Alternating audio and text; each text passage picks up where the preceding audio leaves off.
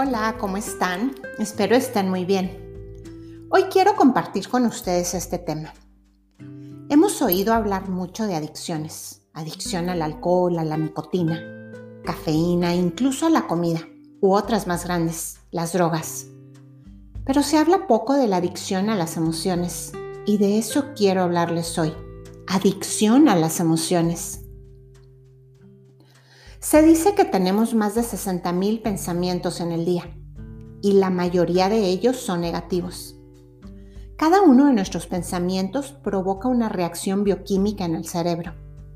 Cada pensamiento libera una sustancia que permite que tu cuerpo sienta exactamente lo que estás pensando.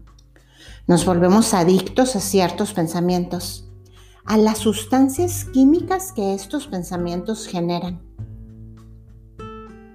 Cuando piensas cosas felices o positivas, tu cerebro elabora sustancias que te hacen sentir mejor, que te hacen sentir alegre, entusiasmado, y así actúas. Si tienes pensamientos de odio, ira, de enojo o autodesprecio, se producen otro tipo de sustancias químicas que hacen que nos sintamos de la misma manera. Tus pensamientos se transforman en emociones y en base a esas emociones reaccionamos creando experiencias en nuestra vida. Y a partir de esas experiencias volvemos a pensar, a sentir y actuar. Y se vuelve un círculo vicioso interminable. Al pensar en la experiencia, creas en el cerebro y en el cuerpo las mismas emociones como si estuviera ocurriendo de nuevo. Aquí empieza la adicción. Haz cuenta que ya te fumaste el primer cigarrillo, por así decirlo. Y si en el día esos 60 mil pensamientos que tuviste, la mitad fueron negativos, pues ya te fumaste varias cajetillas. Y así cada día, hasta que tu cuerpo empieza a necesitarlos.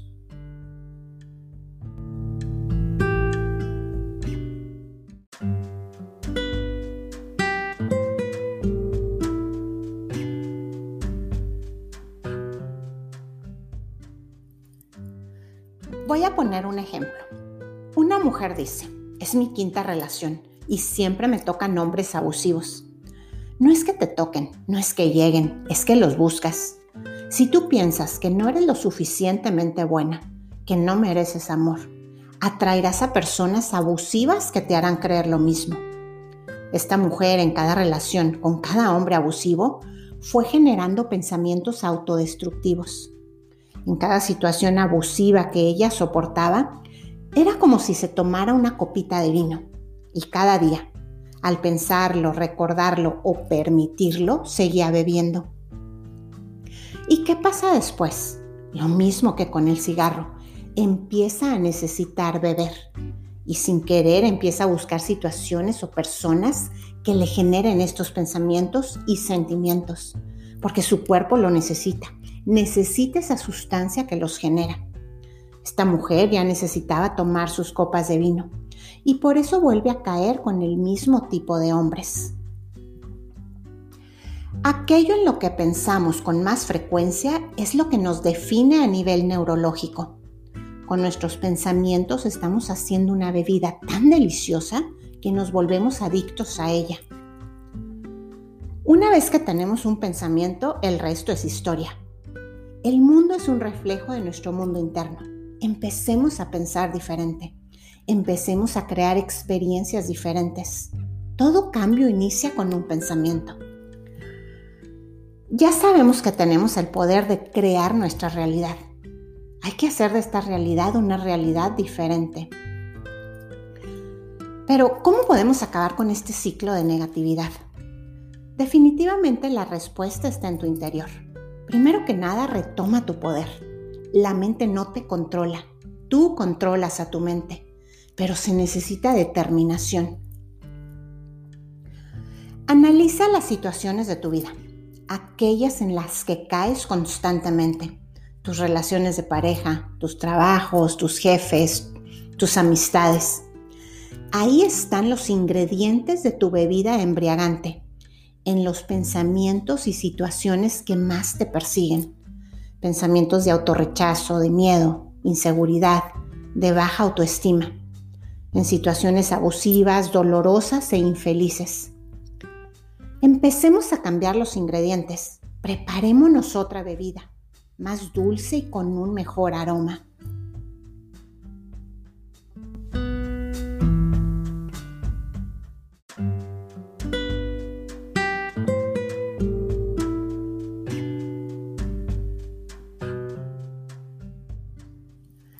Explicándolo metafóricamente, nuestro cuerpo es así como un laboratorio químico.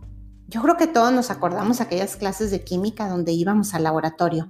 Nos poníamos nuestra bata blanca, lentes, guantes y empezábamos a mezclar químicos y a ver las reacciones que producía dicha mezcla.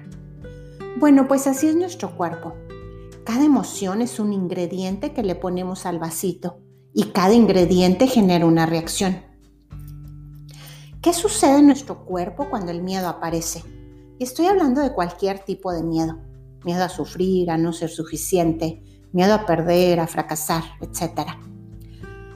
Cuando sentimos miedo, cuando nos sentimos amenazados, inseguros o frustrados, en nuestro vasito químico esos ingredientes generan una reacción de lucha o huida. Las hormonas del estrés invaden nuestro cuerpo se nos nubla la mente y no somos capaces de pensar coherentemente. Y nuestro cuerpo se prepara para responder rápidamente. Nos llenamos de energía. Nuestro corazón se acelera al mil por ciento y empieza a bombear sangre mucho más rápido de lo normal. Y la dirige hacia nuestros músculos y extremidades para enfrentar la lucha o el escape. Es por eso que no podemos pensar con claridad. Es una situación de sálvese quien pueda no es tiempo para la reflexión, sino para la reacción instintiva. Supongamos que estás caminando por el bosque y de pronto te encuentras con un oso. En tu cuerpo empieza a manifestarse todo lo que mencioné arriba. No nos vamos a poner a pensar que sería lo más conveniente hacer. En ese momento emprendemos la huida. Esa reacción que nos trajo el miedo era justo la que necesitábamos para la supervivencia. Pero si esta reacción se mantiene activa por un periodo de tiempo demasiado largo, es muy dañina para nuestro cuerpo. Eso mismo hacen nuestros pensamientos. El cerebro no conoce lo real con lo imaginado. Pensar en tus problemas es lo mismo que estar viviéndolos. Todos los pensamientos que tenemos acaban siendo parientes del miedo. Liberan esas sustancias y te convierten en un adicto a ellas. Y cuando esa sustancia decrece en tu cerebro, inmediatamente tu cerebro le dice a tu mente que traiga ese recuerdo otra vez. Necesita el cigarrillo o la copa de vino. Y aquí estás tú de nuevo con los mismos pensamientos o atrayendo las mismas situaciones o personas que te los generen. Cuerpo y mente están conectados, forman una unidad psicosomática. Lo que piensas tiene un impacto directo en tu biología. Haz memoria.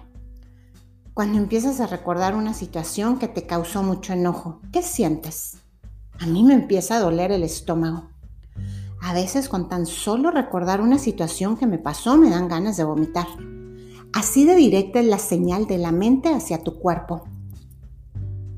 Sentirnos preocupados o imaginarnos posibles amenazas indica al sistema nervioso que estamos bajo modo supervivencia que viene el oso persiguiéndonos. Y este inicia una respuesta de protección que desencadena una serie de eventos fisiológicos.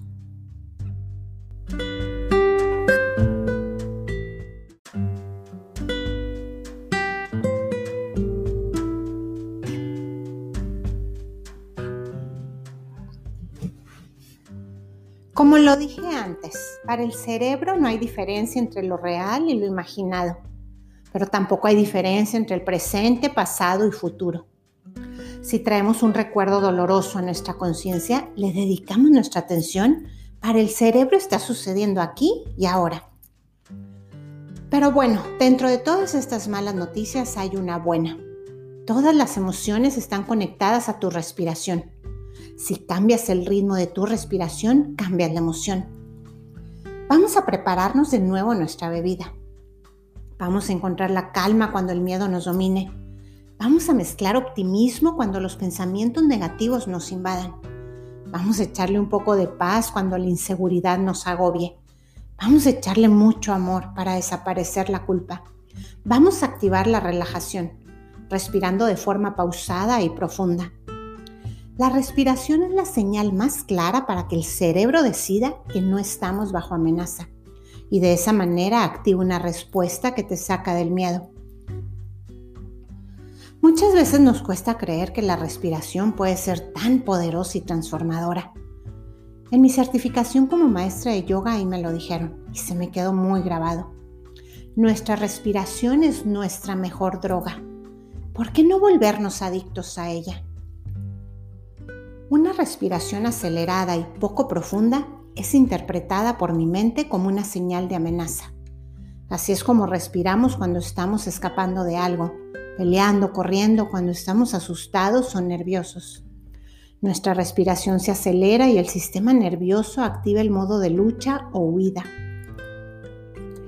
En cambio, cuando respiramos de forma pausada y profunda, mandamos ese mensaje al sistema nervioso le decimos que las cosas andan muy bien, que no hay necesidad de alarma y activa la respuesta de relajación. Aquí es cuando tenemos que empezar a mezclar nuestra bebida. Una respiración suave y profunda nos permite intervenir conscientemente en el estado de nuestro sistema nervioso. Pero ¿cómo lo hago?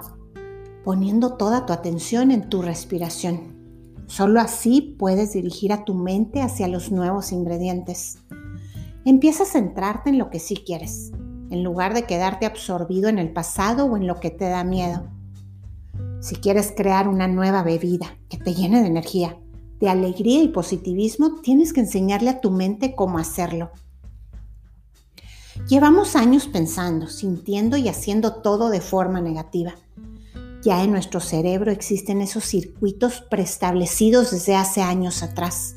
Vamos cortándolos, Vamos entrelazando nuevas neuronas. Ponte tu bata, tus lentes, tus guantes y dirígete al laboratorio. Es momento de empezar a trabajar.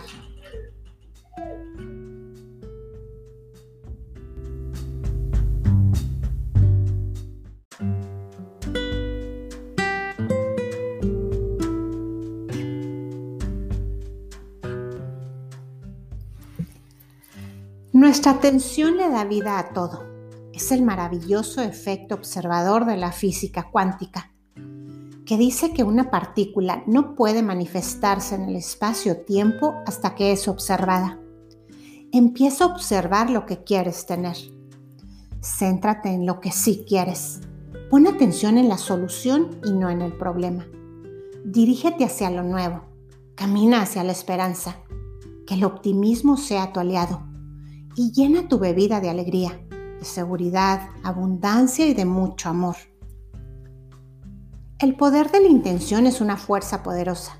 Cuando intencionalmente empiezas a actuar, a buscar nuevos ingredientes, tu mente empieza a conectar nuevos circuitos. Empieza a rastrear esas redes neuronales que contienen todo lo que estás buscando, porque ya lo posees dentro de ti, solo que lo tienes arrumbado. De la nada empezarán a surgir nuevas ideas. Conocerás gente nueva, diferente, con tu misma vibra.